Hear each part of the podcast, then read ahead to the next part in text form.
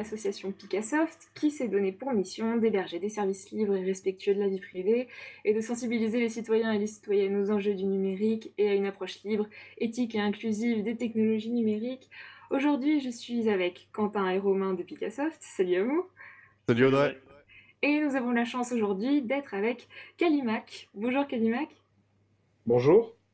Alors Kalimac, on te connaît aussi sous euh, le vrai nom de Lionel Morel et les auditeurs de La Voix libre te connaissent déjà puisque on a eu plaisir de te recevoir déjà à l'UTC pour une série de vidéos sur le droit d'auteur, sur les licences libres et puis on a utilisé ces extraits dans une autre émission de La Voix libre qui était donc euh, euh, sur les licences libres qui s'appelait À quel droit d'auteur avec des licences libres menée donc avec Stéphane, Quentin, Rémi et Romain. Mais aujourd'hui, on va se focaliser sur, euh, sur un autre sujet dans lequel tu es, euh, engagé, et c'est celui des communs numériques. Alors, euh, donc tu es, euh, tu es juriste de formation, tu es également bibliothécaire. On te connaît donc avec le pseudo Kalimac sur ton blog, donc tu es blogueur sur le blog Silex. Et puis, donc, tu es engagé dans, dans plusieurs collectifs que tu as aussi cofondés. Euh, tu as fondé le, collectif euh, Savoir commun, euh, qui est consacré donc aux politiques des communs de la connaissance. Et puis également, tu, participes donc à, un autre site sur ce sujet, Les communs d'abord. Et tu es également membre fondateur de la Quadrature Net. Alors ça fait beaucoup de choses. alors Qu'est-ce que, qu'est-ce que chaque activité, qu'est-ce que chaque, euh, euh, chaque casquette euh, t'apporte pour réfléchir sur les communs et puis, et puis agir dans, dans leur promotion? Bah, D'abord, je dirais que mon premier métier, c'était d'être bibliothécaire. Oui. ça peut paraître anodin, mais moi, ça m'a beaucoup sensibilisé aux questions du partage de la connaissance. Et euh, ça m'a aussi beaucoup sensibilisé aux restrictions qui pèsent sur le partage de la connaissance. Parce qu'autant c'est simple de faire des bibliothèques, euh, enfin c'est simple, autant c'est assez bien balisé de faire des bibliothèques physiques avec des livres tangibles, autant euh, faire la même chose sur Internet est beaucoup plus compliqué. Pour des tas de raisons, hein, dont on reparlera peut-être après. Et donc du coup, ça m'a, moi j'étais juriste aussi à la base, et ça m'a, le, bon, le, le le droit, moi, ça m'a sensibilisé euh, très rapidement aux questions de propriété intellectuelle. Et c'est par là que je suis tombé sur les questions de logiciels libres et euh, de tous ces, euh, tous ces courants, ces mouvements qui essaient de, partager des connaissances sur Internet. et un peu plus tard, j'ai découvert ce qu'on appelle la, théorie des communs, qui vient, euh, qui vient à la base, qui vient du champ de l'économie et qui m'a paru euh, vraiment euh, apporter une couche de sens supplémentaire par rapport aux pratiques de partage et à toute la dynamique de la culture libre. et ça m'a donné envie donc de fonder avec d'autres hein, le collectif Savoir commun, où pendant plusieurs années on a agi. C'était, on a agi en direction des institutions publiques pour leur demander de favoriser la, création de communs sur Internet, de communs numériques. Et tout ça a fini par me, enfin, c'était déjà là avant, mais de me faire comprendre que euh, ben, Internet en soi, c'est une ressource extrêmement, extrêmement précieuse, mais qui mérite d'être euh, sérieusement défendue. Et nos libertés sur Internet méritent d'être défendues. Et c'est pour ça que j'ai rejoint la Quadrature du Net, d'abord sur les questions de droit d'auteur, et maintenant plus largement sur les questions de protection de la vie privée, euh, lutte contre la surveillance, lutte contre la censure et, tous les sujets que la quadrature traite. D'accord, d'accord. Donc euh, oui, en effet, ce sont des, sujets qui se recoupent euh, euh, donc au niveau des, des, communs numériques et puis de, nos libertés d'expression et puis de, partage donc de, la connaissance. Et donc toi, finalement, donc, tu, as commencé par une approche donc des communs numériques avant de euh, retourner sur euh, la notion des, communs hein, pour, pour, comprendre euh, l'idée de, base, hein, c'est ça? C'est ça, oui. Oui, moi j'ai eu une première expérience, on va dire, d'abord par l'entrée numérique. Mais bon, les communs, c'est quelque chose de beaucoup plus large, hein, qui, est, d'ailleurs pas forcément numérique. couvrir beaucoup de choses différentes. Oui, d'accord. Et, et, mais à ce propos, euh, donc on, peut faire la distinction, c'est vrai, entre euh, euh, des communs que l'on va dire tangibles, des communs naturels, des communs plus immatériels, numériques, etc. Mais tu expliquais dans une précédente émission, hein, tu es passé, tu as fait une conférence par exemple à France Culture où, où tu expliquais que il faut qu'on fasse attention justement sur la notion de, de, commun numérique, à dire que cette distinction entre du commun matériel et du commun immatériel n'est pas forcément euh, la plus pertinente pour comprendre comment ensuite on, doit être en mesure de défendre les communs numériques. Euh, et en effet, pourquoi est-ce que c'est si important euh, au niveau des communs numériques de, ne pas, de, ne pas les penser que comme un bien immatériel? Et donc comment est-ce qu'on doit rediriger ensuite notre action pour la défense des, communs numériques? Ça, ça, ça, me... Ce, ce, type de réflexion, ça m'est venu de, de la lecture d'une chercheuse américaine qui s'appelle Elinor Ostrom, qui, a eu le prix Nobel euh, pour ses travaux sur les communs euh, en 2009, le prix Nobel d'économie.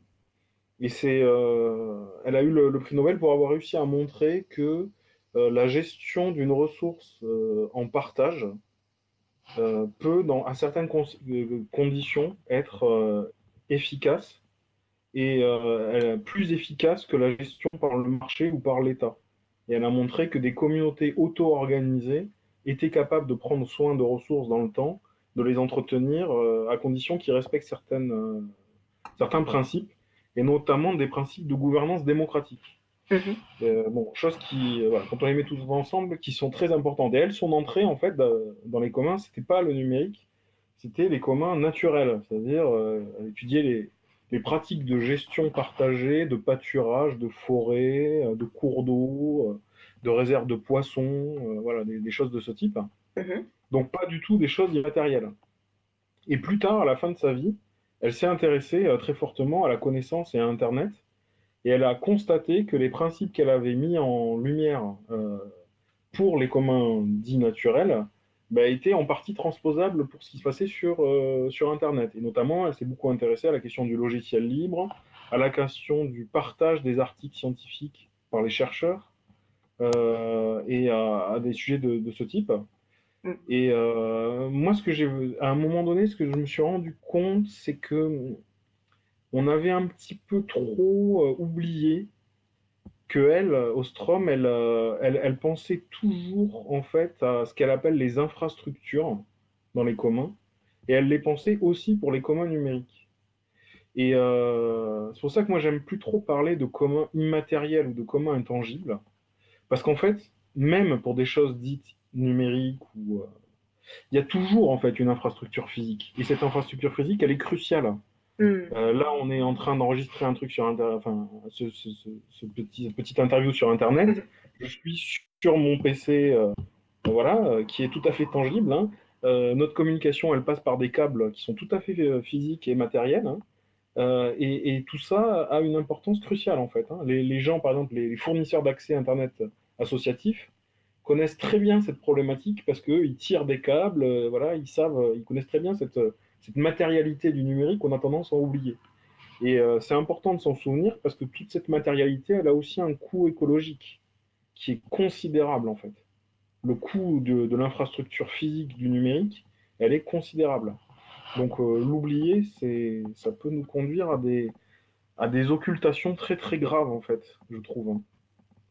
D'accord, oui, ce n'est pas qu'une question de, concept, de, simplification à outrance des concepts, c'est vraiment en fonction ensuite de, euh, de, comment ça va rediriger nos actions et ensuite comment on va pouvoir euh, essayer justement euh, d'avoir donc une gestion des, communs numériques qui va tendre vraiment concrètement vers une préservation plus, plus soutenable après des ressources qui servent justement à nos technologies numériques. Et, à ce propos, donc, euh, euh, Elinor Ostrom se, se, focalise vraiment sur la notion de gouvernance et puis sur les règles qui peuvent permettre euh, justement eh d'entretenir les communs, qu'ils soient numériques ou non. Euh, et, d'ailleurs, quand, euh, on, a étudié un petit peu, forcément, on allait voir, euh, notamment par rapport à la gestion du collectif en particulier, je pense à, savoir comment, de ton collectif, c'est vrai qu'il y a des règles de fonctionnement qui sont, très précises, qui sont bien établies, expliquées dans un manifeste, etc. Donc, est-ce que c'est ça, par exemple, un exemple d'institutionnalisation selon Elinor Ostrom qui permet de, d'entretenir un commun, un collectif comme celui des, des savoirs communs? Oui, oui, elle, elle a, elle, elle a eu, elle a, elle a eu son prix Nobel justement pour avoir montré que les communs, ça, ça marche quand ça arrive à devenir des institutions qui sont capables en fait de se gouverner, de s'auto-gouverner. Euh, et, elle a dissipé en fait une, une sorte de malentendu qu'il y avait avant dans la théorie économique, où euh, les économistes avaient tendance à dire que la gestion en commun ou en partage des ressources conduisait fatalement à leur destruction, parce que chacun serait euh, ce qu'on appelle la tragédie des communs. Mhm. Chacun, euh, quand on partage, serait poussé à abuser de la ressource. Et en fait, elle, elle a montré que, à partir notamment des communs naturels, que quand des gens partagent un pâturage ou partagent euh, une forêt, en fait, la première chose qu'ils font, c'est qu'ils établissent des règles pour éviter la surutilisation. Et il faut qu'ils soient capables de les appliquer, en fait. Il faut, il faut qu'ils soient capables de les, autoproduire, ces règles, et il faut qu'ils soient capables de se les appliquer à eux-mêmes. Et ça implique aussi parfois des sanctions, en fait. Hein. C'est-à-dire que si jamais vous enfreignez la règle et que vous prenez plus de bois dans la forêt que ce que vous deviez en prendre, le groupe doit être capable de sanctionner, en fait, ce qu'on a ce appelait des passagers clandestins. Et donc, du coup, elle, elle met en avant la question euh, de la gouvernance, c'est-à-dire comment les communs sont gouvernés à durer dans le temps. Et, ça, en fait, ces principes-là, on les retrouve dans le numérique aussi. Si vous allez sur Wikipédia, on considère comme étant voilà, une des choses qui ressemble le plus à un commun dans l'environnement numérique. Wikipédia, en fait, on a l'impression à première vue que n'importe qui peut écrire n'importe quoi, mais en fait, c'est un, une plateforme qui est extrêmement, euh, je dirais, euh, qui fonctionne sur la base de règles et de règles très complexes que la communauté des Wikipédiens euh, met en œuvre on ne peut pas mettre n'importe quoi dans Wikipédia. On peut se faire sanctionner si on abuse, si on saccage des articles, etc. Et dans les communautés du logiciel libre, il y a ça aussi. Hein. Quand, vous êtes dans, quand vous produisez un logiciel libre, on ne peut pas rajouter n'importe quelle ligne de code au logiciel. Il y a tout un processus de décision qui fait qu'on rajoute tel ou tel euh, élément dans le code. Et, euh, et c'est comme ça qu'elle a réussi à Alors, petite interruption, mais nous étions en train de parler de, euh, de, la gouvernance donc sur les communs numériques et en particulier des règles de gouvernance et des règles de, de, régulation de, l'action sur euh, Wikipédia en particulier. Et c'est vrai que euh, donc tu nous expliquais que euh, Wikipédia, c'était pas un commun dans le sens où on n'est pas juste en accès libre, on fait ce qu'on veut. il y a des règles bien précises pour permettre justement la préservation de ce commun-là. Euh, oui, en effet, Wikipédia, ça permet de bien comprendre, je pense, que c'est qu'un commun numérique. On dit souvent que pour qu'il y ait un commun, il faut qu'il y ait une ressource partagée, euh, il faut qu'il y ait euh, une communauté, mhm. et il faut qu'il y ait des règles en fait de gestion. Et dans Wikipédia, il y a vraiment les trois éléments. La ressource partagée, c'est l'encyclopédie en elle-même, qui est sous licence libre. Tous les contenus sont réutilisables et modifiables. Hein. C'est ça qui fait le, qui fait le wiki en lui-même. il y a une communauté qui est la communauté des utilisateurs. Et il y a des règles. Et en fait, il y a des règles à plusieurs niveaux. Oui, Wikipédia, vous avez, ils ont une sorte de, manifeste général. C'est les cinq piliers de Wikipédia qui définissent ce que c'est que l'encyclopédie euh, et quels sont les buts qui se fixent. Euh, et ensuite, il y a des, règles d'écriture des articles. Et notamment, euh, on connaît les fameuses guerres d'édition. Quand les gens ne sont pas d'accord dans Wikipédia, ça provoque en fait euh, euh, une procédure spéciale d'arbitrage. Et là, vous avez euh, un administrateur qui peut intervenir, et les administrateurs de Wikipédia sont élus. Et ils n'ont pas vraiment de pouvoir de décision, ça je trouve ça récent, c'est pas eux qui décident, mais ils déclenchent des procédures. Et quand vous avez un conflit sur un article, ils ouvrent la procédure de, de débat, chacun peut s'exprimer, les gens peuvent voter, et en fonction du vote, on arbitre le conflit dans un sens ou dans un autre. Et ça, c'est intéressant. Et si jamais euh, vous enfreignez certaines des, règles, certaines des règles, par exemple, euh, supprimer euh, un article sans raison, faire de la promotion, faire de l'autopromotion, etc., vous pouvez finir par être sanctionné même hein, sur Wikipédia. On peut vous bloquer votre compte, on peut vous bannir. Voilà. Et tout ça, ben, ça fait une gestion en fait du commun qui est Wikipédia. D'accord, mais ouais. Et puis en, effet, toutes ces règles-là permettent finalement qu'à très très grande échelle, eh bien, il y ait énormément de des centaines de milliers de personnes qui puissent contribuer, s'organiser pour, pour produire donc une ressource aussi complexe que, que Wikipédia. Et après, alors, il y a différentes euh, échelles d'investissement aussi, hein, c'est-à-dire que tout le monde euh, ne peut pas. Euh, alors, il y a énormément de, personnes qui, qui, on va dire, qui, consomment le contenu sur Wikipédia, mais peut-être le, rapport entre contributeurs et puis, et puis consommateurs, si on peut dire comme ça, est, est, assez déséquilibré. Mais l'idée, c'est que pour, que pour que davantage de personnes puissent justement s'investir et puis contribuer, euh, il faut que chacun ait euh, donc peut-être plus de, temps et d'énergie à mettre dans, euh, dans, cette entreprise-là. Alors, comment, comment peut-on faire justement pour essayer de rééquilibrer sur, sur le commun numérique, pour essayer de, de, rééquilibrer un petit peu le rapport entre ceux qui vont consulter le contenu et ceux qui vont essayer d'y contribuer? Qu'est-ce que Est-ce qu'il y a des, des, modèles justement, des, des modèles d'organisation, des modèles économiques qui peuvent permettre d'encourager plutôt cette, de rééquilibrer ce, ce rapport-là? Oui, oui. Ça, c'est un sujet intéressant, c'est-à-dire que les, communs il y a une différence quand même entre les communs naturels et les communs, on va dire, euh, immatériels, les communs, les communs numériques. C'est que les communs naturels, euh, ils, ont une fragilité qui est liée euh, à leur matérialité, justement. On peut en abuser, en fait, on peut, on peut surutiliser la ressource. Et alors que les communs numériques, ils ont une fragilité qui est un peu inverse. C'est-à-dire que souvent, ils déclinent par sous-utilisation faute de contributeurs. Il y a beaucoup de. D'ailleurs, Wikipédia euh, alerte depuis plusieurs années sur la question. Hein. Il y a une sorte de pic dans les contributions dans Wikipédia, et le nombre des Wikipédiens réguliers a tendance à plafonner en Et ça arrive souvent aussi dans les communautés de logiciels libres. Vous avez des, logiciels libres qui, existent pendant un moment, et beaucoup de projets meurent faute de contribution. Et donc, du coup, pour les communs numériques, un des vrais sujets, c'est pas tellement la surutilisation, parce que ne peut pas vraiment surutiliser une page de Wikipédia. Par contre, il y a euh, une fragilité, une sensibilité à la, à la, à la contribution, en fait. C'est-à-dire qu'il faut qu'il y ait des contributeurs. Et pour qu'il y ait des contributeurs, ben, il y a plusieurs, euh, plusieurs conditions. Euh, par exemple, il faut que les gens aient du temps. Et mine de rien, c'est un vrai sujet, en fait. Mhm. Quel est le temps dans nos vies dans lequel on peut contribuer à des projets libre à des projets en commun? Quel est le temps euh, entre le travail, par exemple, et euh, nos, vies, euh, nos vies privées? Quel est le temps dont on dispose pour avoir des contributions de ce type? C'est un vrai sujet de, société, même, en fait. Hein, moi, j'ai déjà écrit des, choses sur ce que j'avais appelé un jour un droit à l'attribution. De, de, la même manière qu'on a des droits, par exemple, à la formation, pourquoi on n'aurait pas un droit à la contribution, en fait? Ça pourrait exister en fait, des choses comme ça. Sauf que ça n'existe pas. Et donc du coup, euh, ouais, c'est un, un, vrai sujet, euh, cette question de la capacité des individus à contribuer et à participer à des communs, euh, notamment sur Internet.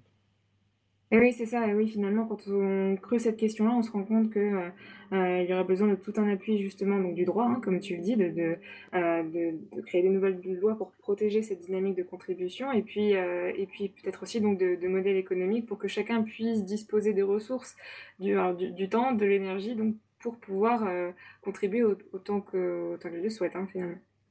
Oui. D'accord. Oui, oui. D'ailleurs, on, on, voit que les, les projets les projets qui durent sur Internet de, grands communs numériques ou les projets, euh, euh, les projets les plus durables, en fait, il y en a de deux sortes. Soit c'est des projets qui font vraiment appel à des contributions, euh, on va dire, amateurs, non professionnelles, type Wikipédia. Je pense aussi à Open, OpenStreetMap, qui est comme ça. Mhm. Un autre exemple de commun numérique sur Internet, hein, le, service de cartographie alternative et libre à, Google Maps, qui est fait vraiment par des, amateurs, on va dire, des contributeurs. Et puis, euh, il y a des projets qui nécessitent quand même des, contributions plus professionnelles. Je pense un peu à ce que fait Framasoft, par exemple. Là, ils ont une stratégie où, euh, eh ben, en fait, c'est une association qui a des salariés, et c'est des salariés qui développent leurs projets, même s'il y a bien sûr des, contributeurs extérieurs, mais ça repose quand même beaucoup sur des salariés. Et euh, dans, les modèles économiques, ça, il peut arriver aussi qu'il y ait des entreprises, en fait, hein, qui contribuent à des communs numériques. Aujourd'hui, un logiciel libre comme Linux, il est développé euh, à plus de 90% par des contributeurs qui sont plus des amateurs, mais qui sont des salariés d'entreprise et qui ont un intérêt en fait à développer une ressource libre. Donc là, ça nous fait rentrer dans ce que j'appelle l'économie des communs, qui est souvent plus complexe qu'on ne pense. Hein. Il peut très bien y avoir des articulations avec le marché, il peut y avoir des articulations avec l'État aussi, euh, et avec les communautés auto-organisées. C'est voilà, cette question de l'économie des communs, elle est assez, euh, assez subtile en fait. D'accord, oui, oui, ça englobe vraiment tous les acteurs de, de la société, qu'ils soient euh, économiques, euh, publics. il y a des questions de droit, d'économie, bien sûr, d'accord. et à ce propos, alors euh, une, dernière question peut-être euh, euh, au vu de là et puis du, temps que tu as déjà bien voulu nous accorder. Alors, lorsque l'on on explore ton, blog donc Silex, on voit qu'il y a une, rubrique qui s'appelle aussi donc les communs d'abord, qui mène vers un autre site en fait, hein, qui s'appelle les, communs d'abord, qui est un, média web où là, ça va être, si, j'ai bien compris, c'est plus une activité donc de veille à propos des communs, c'est ça? Oui, c'est un site qu'on a lancé euh, parce qu'on s'est rendu compte en fait que la, question des communs, euh, ce qui est intéressant, c'est que elle, euh, elle commence à être déjà elle existe en France. hein, il y a des gens qui en parlent, il y a des gens qui s'en revendiquent. ça peut être soit des, gens dans les mouvements sociaux qui, qui réclament des choses comme des communs. donc voilà, il y a une activité militante, on va dire, autour des communs. Il y a des gens par exemple, qui réclament l'eau comme un bien commun défendent l'idée que l'eau doit être un bien commun. Euh, il y a des gens qui, euh, qui, font ça sur la forêt, euh, voilà, sur le numérique aussi. Et puis il y a aussi beaucoup d'activités de recherche, c'est-à-dire qu'il y a des chercheurs en France qui travaillent sur les communs.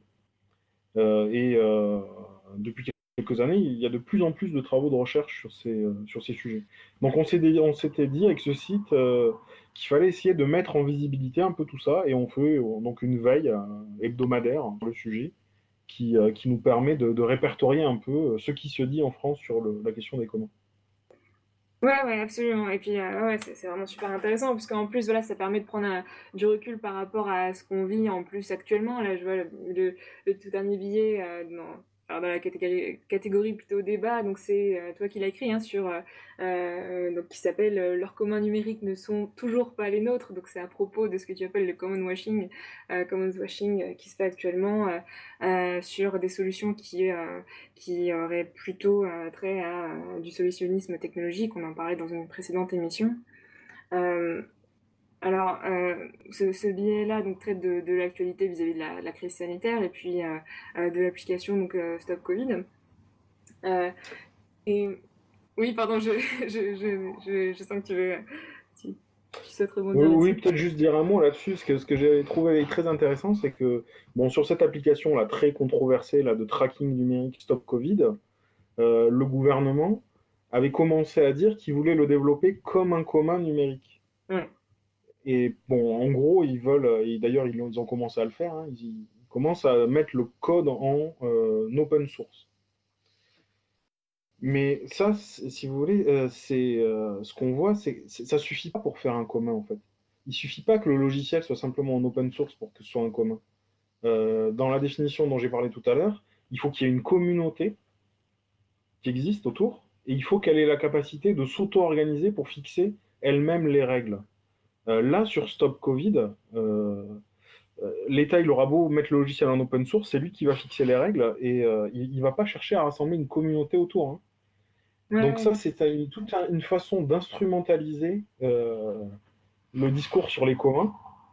et c'est pour ça que j'ai voulu réagir pour dire non, ça, c'est pas ce que nous, on appelle des communs numériques. Et à côté de ça, dans la crise, il y a des gens qui, eux, ont été vraiment dans la démarche des communs. Je pense notamment à tous les, les makers et les Fab Labs voire même les couturières simplement, qui ont fabriqué euh, des masques, du matériel médical, euh, notamment en s'appuyant sur des plans partagés. Euh, donc il y avait une dimension commune de la connaissance, ils ont partagé des modèles de plans, des choses comme ça. des modèles de matériel, et ensuite ils les ont fabriqués dans les Fab Labs en s'auto-organisant pour répondre au mieux aux besoins qu'ils voyaient autour d'eux. Et ça, en fait, c'est une vraie démarche de commun. Et, comme par hasard, cette démarche-là, le gouvernement l'a, l'a pas tellement soutenue, si vous voulez. Vous voyez un peu le, décalage. Donc, euh, et comme euh, ça, c'est un des risques, c'est-à-dire qu'en ce moment, euh, il y a de plus en plus de gens qui parlent des communs, mais je trouve aussi que le sens peut très vite se perdre. pour les municipales, par exemple, il y a plein de, listes de, de, candidats qui s'appelaient telle ville en commun. voilà, il y a même Paris en commun qui existe. Mais il faut, il faut bien regarder hein, les gens qui se revendiquent de cette notion pour voir s'ils parlent vraiment de ce qu'on appelle un commun ou si c'est juste une manière d'enrober euh, un discours. Euh. Mmh. Ouais, faire attention quand, quand ce terme-là est galvaudé. Après, c'est vrai qu'on peut, peut, ça peut peut-être nous faire accepter des choses alors qui ne sont pas justement des vrais communs avec une gouvernance partagée. Et c'est vrai que euh, lorsque, euh, alors tu, tu, parlais des, des makers, en effet, c'était fantastique, hein, tout ce qu'on a vu justement, il y avait plusieurs plateformes, euh, Fabric Commun, Covid 3D, etc., qui se sont mis en place euh, pour essayer de subvenir aux, aux, besoins du plus grand nombre, hein, avec les masques, les visières, etc. mais, mais comme tu le disais, ouais, alors d'une part, le, le gouvernement n'a pas soutenu ces, ces démarches-là, et puis c'est Olivier Herscheid aussi qui proposait une analyse de ce qui s'est passé par rapport à une plateforme en particulier, donc Covid 3D, qui a dû s'arrêter finalement. Hein, euh, pour des risques donc de, alors en premier de, de non-respect de normes vis-à-vis de ces visières, mais euh, il y a toute une histoire aussi de, de, euh, de non-concurrence. Enfin voilà, il y a tout justement ce, ce, que tu disais, hein, toute la partie économique aussi du marché entre en jeu ici. Et la question c'est, ouais, eh de ton point de vue de juriste, est-ce que tu penses que il pourrait y avoir des, des, lois qui pourraient protéger plutôt ces, ces initiatives comme ça de, de solidarité des, des makers? Alors oui, oui, il y a des, pistes hein, quand même, hein, euh, intéressantes d'ailleurs. Dans d'autres pays, notamment euh, en Italie, la, question des communs, est beaucoup plus présente qu'en France. Et euh, notamment au niveau des municipalités, où ils ont mis en place des systèmes pour faire des partenariats avec les citoyens et les laisser justement s'auto-organiser pour prendre en charge directement des sujets ou des activités. Et ça, en fait, ça pourrait être transposé en France. Et j'ai vu qu'il y a des gens qui commencent à y réfléchir pour justement euh, les makers, les Fab Labs, et euh, pour essayer de cadrer en fait leur contribution euh, dans ces périodes de crise. Et ça, ça pourrait être vraiment intéressant. Et je pense que, notamment en France, ce serait intéressant parce qu'on a une tradition administrative et d'État très centralisée, assez hostile en fait hein, à, mhm. l'auto-organisation des citoyens. Et donc, du coup, il faudrait tester ces formules en Espagne aussi, il y a une tradition beaucoup plus euh, favorable au commun qu'en France, parce qu'ils n'ont pas la même euh, histoire euh, de construction de leur État. Donc, ça vaudrait la peine de regarder plus attentivement ce qui se passe dans ces pays-là et de s'en inspirer en France. Ok, entendu. Ben, écoute, on partira sur cette piste d'études et euh, Kalima, on va euh, te libérer déjà. Merci beaucoup pour le temps que tu as pu nous accorder. Merci beaucoup pour toutes ces explications euh, pour comprendre un petit peu mieux en quoi consistent les communs et les, les communs numériques. Merci à vous. Ouais, bah, merci beaucoup Kalima, à la prochaine. Au revoir. Au revoir. Au revoir Kalima.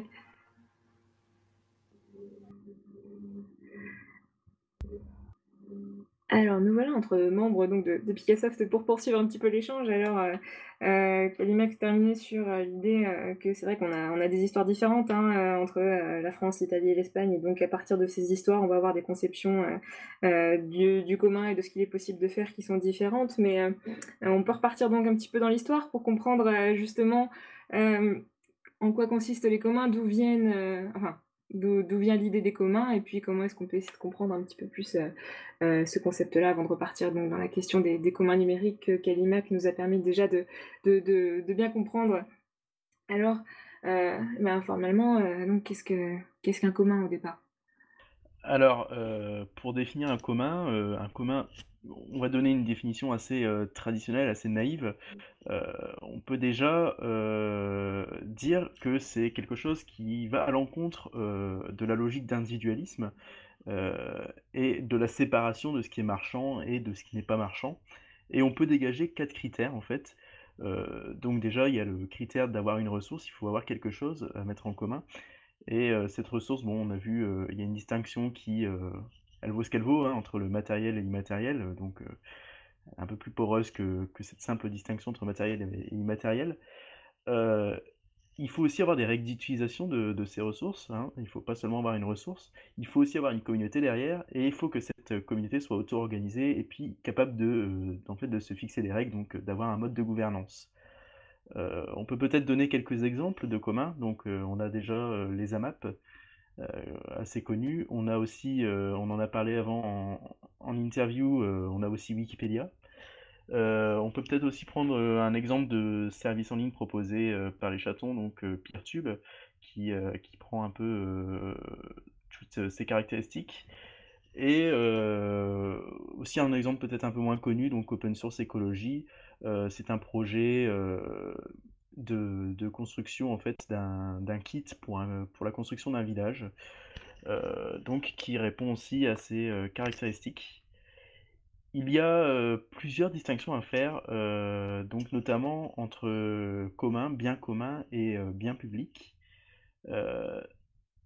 alors, déjà, certaines personnes évitent d'utiliser le terme bien, puisque, comme on l'a vu, en fait, il ne faut pas se concentrer sur la ressource en tant que telle, mais plutôt sur le côté gouvernance et politique qu'il y a derrière. et en plus, le terme bien est très connoté marchandisation donc euh, certaines personnes préfèrent ne, pas du tout l'utiliser, donc parler de commun. Et euh, ensuite, il faut aussi faire la, différence entre bien commun et bien public, euh, notamment sur le critère de rivalité, puisque un bien public, c'est un bien en économie qui dit non rival. donc, c'est-à-dire que quand une personne va l'utiliser, ça, ne va pas priver les autres personnes de l'utilisation de, ce bien.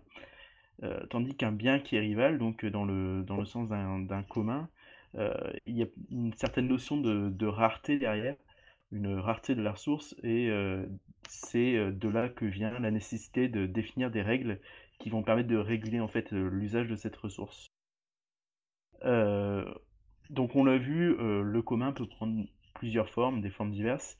donc ça va par exemple du jardin qui est partagé entre plusieurs personnes, euh, qui est mis euh, à disposition euh, par l'État, par exemple, ou par un particulier, ou encore un, jardin qui peut être géré par des citoyens en association, loi 1901, ou en, un collectif plus informel. Peut-être que j'ai vu que Quentin avait écrit quelque chose qui veut peut-être rebondir là-dessus. Il avait dit qu'il fallait faire la distinction entre les biens communs et qui n'est pas forcément le bien commun. Oui, non, bah, c'était juste simplement parce que bien commun, on peut l'utiliser à la fois dans le sens pour le bien, de toutes et tous, mais un bien commun dans le sens où on l'entendait, il faut bien faire la différence, le bien commun n'a pas forcément pour critère de devoir être utilisé pour faire le bien. C'était juste pour faire cette distinction-là. OK, mmh. merci. Et OK et donc bon, on a vu cette, donc l'idée des communs là aujourd'hui, elle est bien présente, en ce moment actuellement, mais est-ce que, enfin, c'est une idée qui existe depuis longtemps ça? c'est une idée qui existe depuis quand? Bah, en fait, c'est une idée qui est depuis assez longtemps, là, comme on l'a vu, on a quand même bien insisté sur ce qui est aujourd'hui considéré comme un commun, et si en fait on a autant insisté et que que Kalimak a merci à lui, bien développé cette idée, c'est parce que au fil de l'histoire, l'idée de commun a pris différentes formes. Alors, je vais passer sous silence certains, détails, mais une des premières, on va dire, références qu'on retrouve au niveau des communs, bah, c'est dans l'Antiquité. en fait, à l'époque, Platon considère que les gardiens de la cité idéale ne possèdent que les objets de première nécessité, mais en revanche, ils partagent l'habitat, les possessions matérielles plus générales, ainsi que les repas et ils reçoivent leur nourriture des autres. L'éducation des enfants ici est aussi vue comme un commun, elle appartient à l'ensemble des citoyens, elle est la responsabilité de l'ensemble des citoyens. Donc le bien commun, c'est plus ici un mode de propriété qui est censé assurer l'harmonie collective, qu'une ressource qui serait partagée par tous selon un mode de gouvernance. Alors là, on voit qu'il y a quand même un côté relativement politique, puisque le but c'est d'assurer l'harmonie collective. En revanche, dans le droit romain, on retrouve une autre idée qui est moins politique. c'est la notion de res communis. Je n'ai pas fait de latin, je ne sais pas si ça se prononce comme ça, mais en tout cas en français, ça veut dire chose publique. Et là, on retrouve limite plus l'idée de bien public. Ça désigne les choses qui appartiennent à tous, mais ne peuvent pas appartenir à quelqu'un en particulier, donc par exemple la mère. Alors, en fait, un peu plus tard, on se rapproche plus du commun tel qu'on le conçoit aujourd'hui. Donc Hervé Le Cronier qui a, qui a, fait une sorte de rétrospective des communs et qu'on avait eu le plaisir de recevoir tout au début de La Voix libre. Il décrit l'histoire de communs à partir de plusieurs points et pour lui, le moment bien particulier, marquant dans l'histoire des communs, c'est au Moyen Âge où on trouve, cette idée que dans les campagnes anglaises, par exemple, les paysans avaient le droit de couper du bois, de récolter du miel ou de d'aller, mettre leurs animaux paître sur des terrains communaux, pardon et ces terrains communaux sont gérés en commun, ils sont pas délimités par des clôtures et heu, ils appartiennent à personne en particulier. Donc là, on voit que c'est quelque chose qui Mmh. se rapproche un peu plus de ce qu'on a, heu, aujourd'hui. OK, mais heu, c'est à partir de ce moment-là que ça se corse un peu pour les communs, c'est ça? Eh bien ouais, effectivement, malheureusement, heu, à partir du XVe siècle, donc la production et heu, le commerce mondial de laine va se développer et heu, ces fameux terrains communaux anglais, vont être, clôturés et réservés aux moutons et administrés en fait par, les riches propriétaires, et on va appeler, ce mouvement-là donc le mouvement des enclosures et heu, donc c'est faire référence, heu, au fait de poser des barrières et des haies autour des champs, donc heu, privatiser plus ou moins, et du coup les anciens biens communs, vont être enterrés législativement. Et donc aussi en exemple, on peut citer, les publications scientifiques qui historiquement, ont été libres. Et aujourd'hui, elles ont été appropriées par, des éditeurs de revues, donc on on en connaît. Et on va voir dans cet exemple que, ch des champs que les communs en fait, heu, ce ne sont pas une fantaisie moderne, c'est quelque chose qui était bien là avant et heu, simplement avec le développement, du libéralisme économique qu'on a aujourd'hui, ça s'est accompagné, d'une législation, qui facilite, son expansion. Donc depuis les communs aujourd'hui, sont bien connus pour, une expression très célèbre, qui est celle de tragédie des communs et donc ça fait référence à un article, assez célèbre, heu, qui a été publié dans, heu, Science en 1968 par, heu, Garrett Hardin. Désolé si je prononce mal le nom. Donc c'est un écologue américain et l'idée principale en fait, c'est que l'humain est incapable, de gérer, un bien commun, et en fait, il prend comme exemple, l'exemple du pâturage et heu, il dit qu'en fait, heu, quand ce pâturage est laissé en libre accès, ça ne fait qu'inciter en fait, chacun des bergers à, heu, maximiser ses bénéfices, à lui, pour ses propres intérêts, ses bénéfices sur le du pâturage, qui viennent du pâturage.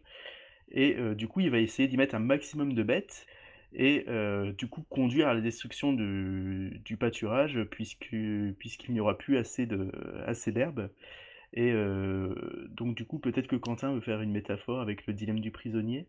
Ouais, en fait, moi, ça me faisait vachement penser, heu, au dilemme du prisonnier, heu, qui est assez célèbre en théorie du jeu où, pour résumer brièvement, on a, heu, 2 personnes qui sont arrêtées et mises dans des cellules où elles peuvent pas communiquer et en fait, on va leur laisser 2 choix, soit de dénoncer, leur complice, de dire effectivement, l'autre personne est coupable, soit de ne rien dire et en fait, en fonction des réponses des 2 personnes et bien, si jamais elles se dénoncent, mutuellement, elles vont écoper d prison. S'il y en a qu'1 qui dénonce l'autre, et bien, la personne qui a pas été dénoncée va pouvoir être libre et l'autre va écoper d'énormément de prison puisqu'on considérera que c'est le seul coupable et si mutuellement les 2 personnes ne se dénoncent pas, à ce moment-là, elles sont libres et en fait, dans dans ce dilemme-là où personne ne se parle, la meilleure solution, quoi qu'il arrive, c'est de dénoncer son complice. Que si on dénonce pas, il y a un risque de se faire dénoncer et de prendre le plus gros tarif. Que si on dénonce, bah, finalement, on prendra toujours moins que si on ne dénonce pas. Donc je trouve qu'il y a un peu cette logique de, j'ai, cet espace commun.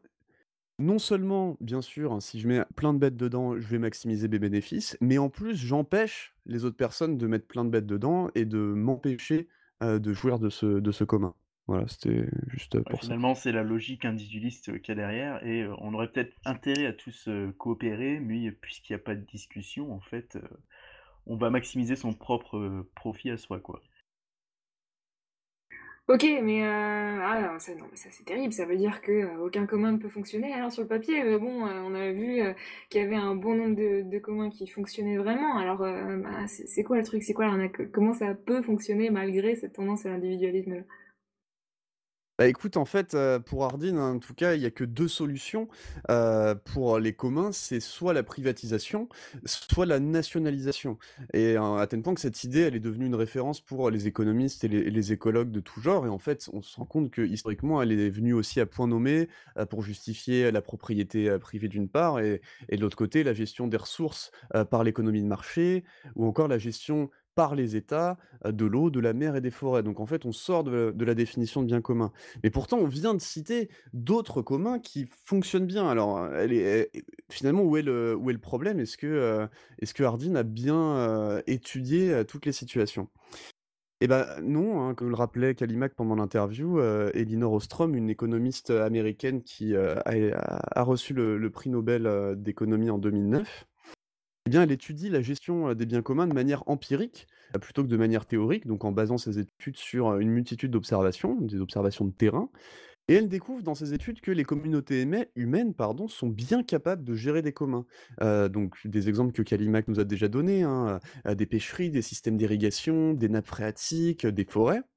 Mais mieux encore plus que simplement réussir à gérer ses communs, elle peut les gérer de manière plus efficace et plus durable que la gestion de ses communs par le marché et par l'État.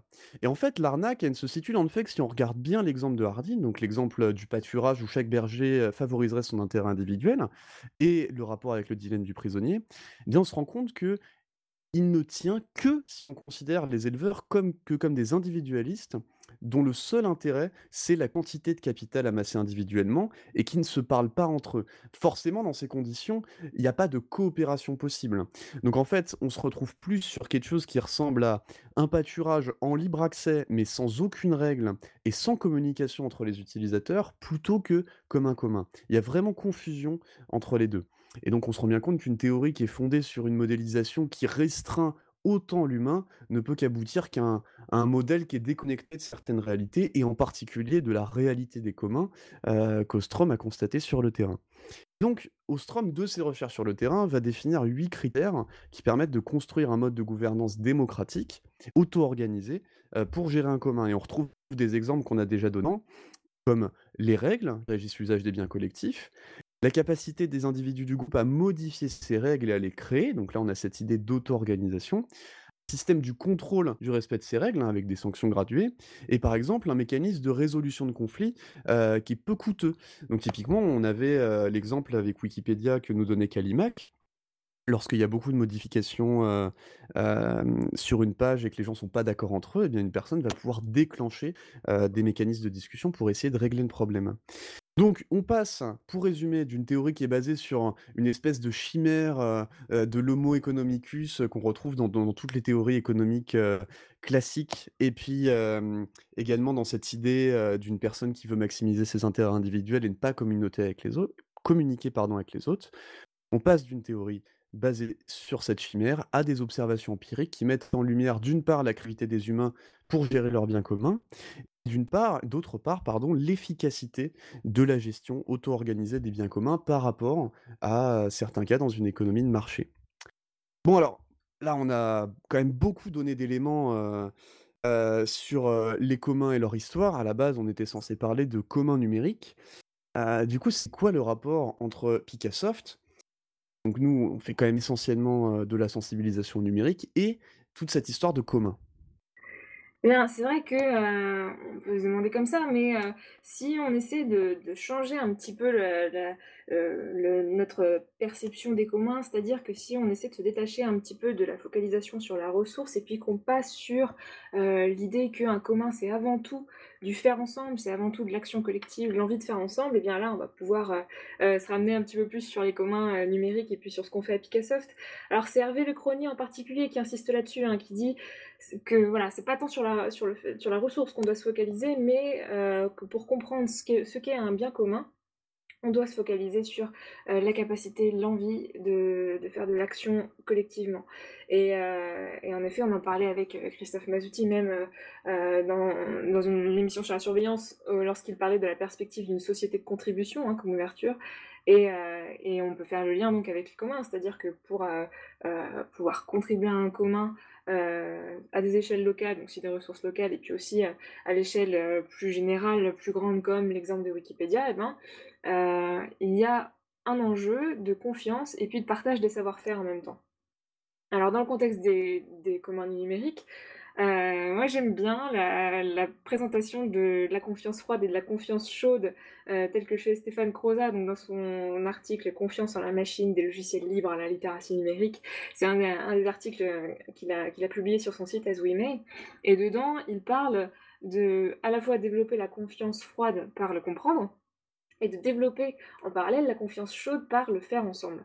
Et, et c'est vrai que pour les communs et les communs numériques, et donc là en particulier à Picassoft, la notion de communauté est primordiale pour espérer un, engagement dans la préservation de la, ressource, euh, une part de responsabilité, hein, donc euh, euh, pour éviter aussi toute la, tendance de l'individualisme, et, aussi un désir de mettre son énergie au service d'un bien qui va être partagé avec les autres.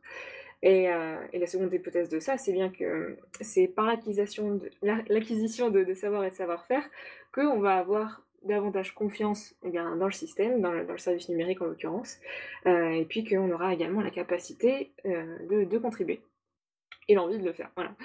Euh, et, donc on peut transposer la construction de cette confiance dans un service numérique à la confiance dans nos moyens de production. Hein, si on pense au commun, donc même sans parler de commun numérique, pourquoi On peut se demander pourquoi aujourd'hui, par exemple, par rapport à la crise sanitaire, il y a eu euh, une si grande crainte partagée de manquer des ressources de première nécessité au début de la crise.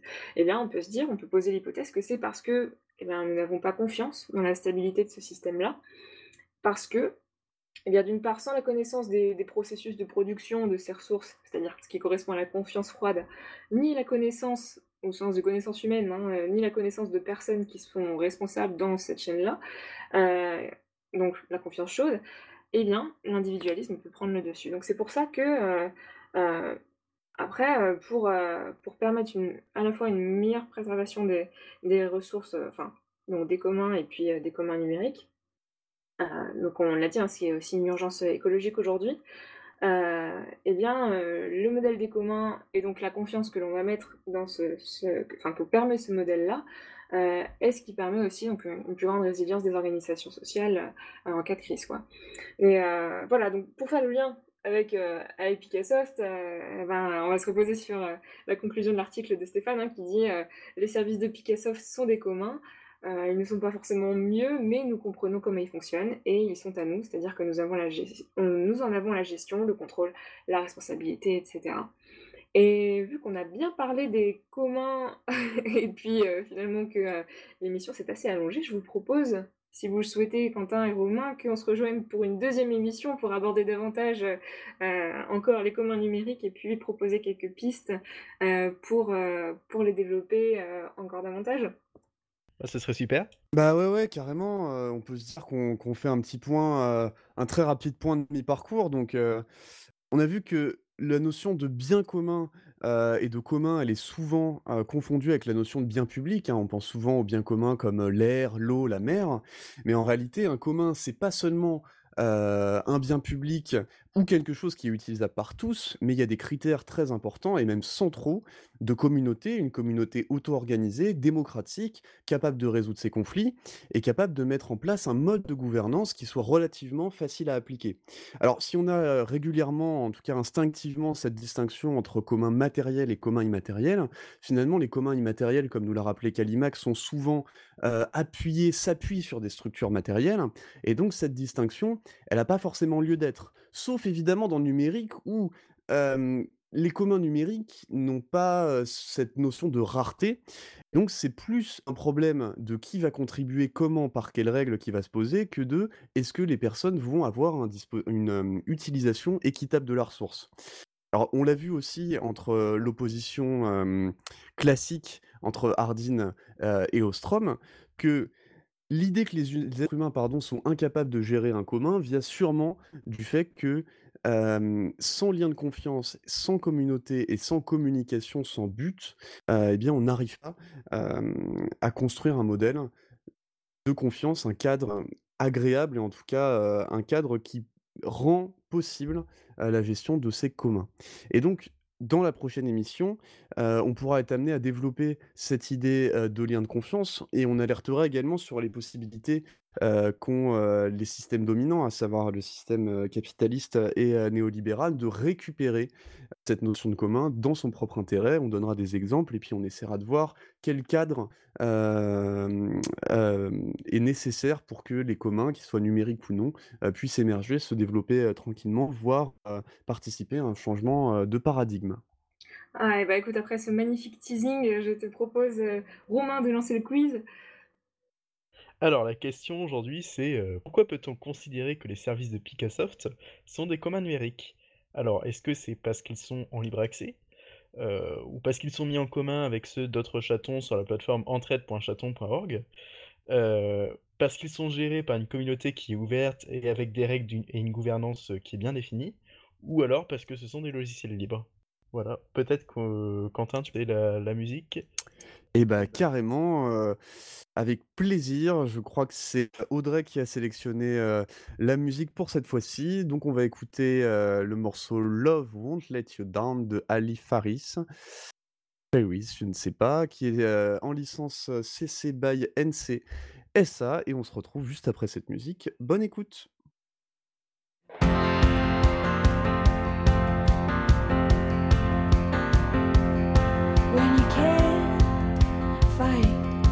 Seeing red lights, got your heart broke,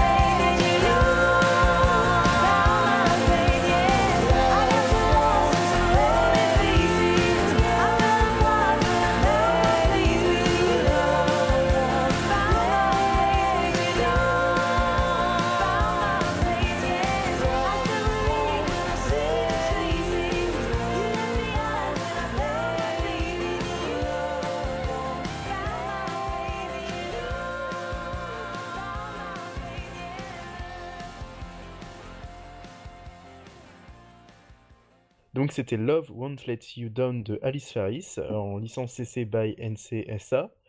Et euh, c'est l'heure de la réponse au quiz. Euh, donc la réponse c'était euh, parce que... Alors je rappelle la question. Euh, pourquoi peut-on considérer que les services de Picassoft sont des communs du numérique? Et donc c'était parce que nos services sont gérés par une communauté qui est ouverte. Vous pouvez nous rejoindre sans problème. Et euh, on a des règles et une gouvernance qui est bien définie. Euh, donc euh, Audrey, peut-être que tu peux annoncer euh, les liens pour cette semaine? Ouais, ouais, bah en premier, donc on va vous donner le, blog de Calimac donc qui s'appelle euh, SILEX. Euh, vous le trouverez ça sur sinfolex.com, S-C-I-N-F-O-L-E-X.com.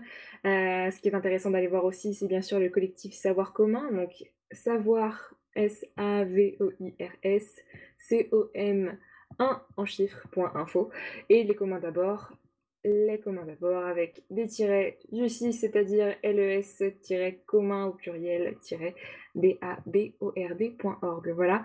Euh, on remercie beaucoup, beaucoup encore une fois Kalimac de son intervention dans l'émission. Euh, merci Romain et Quentin pour aujourd'hui. Et puis écoutez, on se retrouve donc pour une seconde émission sur les communs numériques. Bah, merci à toi, Audrey. Merci à tous. Bonne journée et à la prochaine. Ciao. Bonne journée. Salut. Allez, bonne journée, salut